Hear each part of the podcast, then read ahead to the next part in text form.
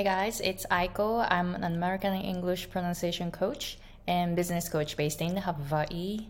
On this channel, I am sharing my business journey as an English pronunciation coach and how I uh, and sharing how I built my business and reached six figures with a small list, micro niche, and high ticket offers.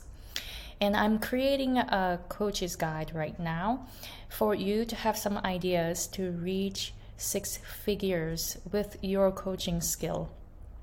So go to the description box and sign up for it. And when it's ready, I will email it to you. So today's topic how to maintain your health while you're building your business. And I know this is a big topic, so I might make multiple videos about maintaining health because I myself suffered from some health issues in the past. And when I was building my business, I got stressed out, burned out, and had to uh, start thinking about how to work less otherwise i have to stop. So um, so i'm gonna share some tips for you to maintain your health. And of course i'm not a medical professional and i'm not a doctor. This is just my personal experience. And just take the advice if you like it and i don't recommend it to just anyone. Um, but i think eating the right food affects how I think. So this is how I maintain my health and also I try to have good night's sleep and also I exercise while I'm working uh, working from home. This is hard to do, right? Like those are those are the things that are kind of hard to do if you work from home. And this is why I highly recommend that you start looking at how you live your life because you're, you know, you shouldn't be a slave to your business. Your business should serve your life, not the other way around. This is what my business coach Graham Cochran always says, and I love the phrase. And he also has a video uh, talking about you are more than your business. The video was like so amazing, so you can check out his video too. But uh, for health maintenance, I uh, stop. I stopped eating a lot of things. Um, I didn't know anything about food before, and I suffered from anxiety attacks in the past. Also, I was drinking and smoking, so that didn't help. But anyway, I was eating like all kinds of like junk food without thinking or without knowing. And 10 years ago, I started looking at food and, you know, learned so much about food. And I stopped eating certain types of food to maintain my mental health because it really, you know, what you eat really affects how you think. So I stopped eating a lot of wheat products like pastas and noodles. Yes, I eat those sometimes, but if I have an option to get rice noodle, rice noodles or grass noodles. I try to get those. But yes, sometimes I eat pasta and noodles, but I try not to eat wheat products too much. Because when I start eating like pastries and you know croissants or stuff like that, those are like so delicious, right? So sometimes I eat it too much, and then what I notice is that I get like foggy headed. So I noticed that I can't really think clearly when I eat a lot of wheat products. So I stopped eating those too often. I eat it from time to time, but I try not to eat those. I avoid wheat products.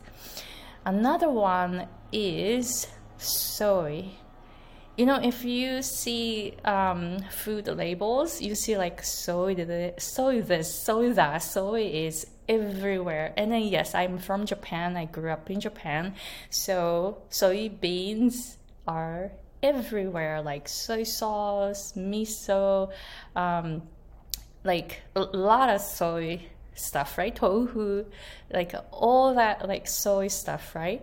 And then uh, oh, also fermented soy called natto. And then those like fermented soy is supposedly okay because I really don't get affected by that. But when I eat a lot of soy or soy milk, because when I go to a cafe, I order a latte. I, I used to order a latte with soy milk. And what I noticed is that I get depressed you know, I went through depression and also anxiety attacks are kind of like, you know, depression, right? Type of depression. I'm not, I'm not sure. I'm not a medical uh, doctor, but um, I felt that my depression was associated with anxiety attacks because I feel like they both disappeared at the same time when they disappeared. So, so when I eat a lot of soy, I get depressed. And I noticed that because right now I, I avoid soy products except for fermented soys like soy sauce that's fermented, natto that's fermented soy, miso is also fermented, and I buy those and they are okay. I don't get depressed. And when I also um, used to drink soy milk a lot in my latte, a lot, I used to have a pain in my back. And as soon as I stopped drinking soy milk, it stopped. So I don't know what it was. I'm not sure if it was soy, hundred, you know, for sure. But I avoid soy products that are not fermented. Another thing that I avoid is green tea. I know I'm Japanese and I'm saying I'm avoiding green tea. Kind of interesting, but caffeine really affects how I think. And also, I noticed that especially green tea depresses me. So whenever I have green tea or I when I had green tea in the past, I had an anxiety attack like right after. And I don't get that from black tea. So I don't know why, but green tea affects me a lot. I'm not sure what kind of tea you drink or coffee, you know, what kind of caffeine you take in, but look, you know, look what you are, look at what you are taking in and how you feel after you drink those drinks, right? So for for me, green tea affects my thinking and I get really nervous or anxious after drinking green tea. So I kind of stopped. Right now, I drink it from time to time. I'm okay not drinking it, so I don't miss it. But um, I drink it from time to time, and that is it. I don't drink green tea every day because it was just so bad in the past. And also, I avoid high fructose corn syrup and MSG and all the additives and chemicals and all that. So at home, we have all the organic stuff that don't have a lot of crazy chemicals, crazy additives, and you know we were just avoiding those. And then my thinking became more clear. So as an entrepreneur you are building your own business. So your thinking affects your business plan. So look at how you're eating and how you're maintaining your health. And i didn't really talk about uh, you know exercising and other stuff. I just talked about food today because this is my you know like really favorite topic because i can see the difference when i eat different food.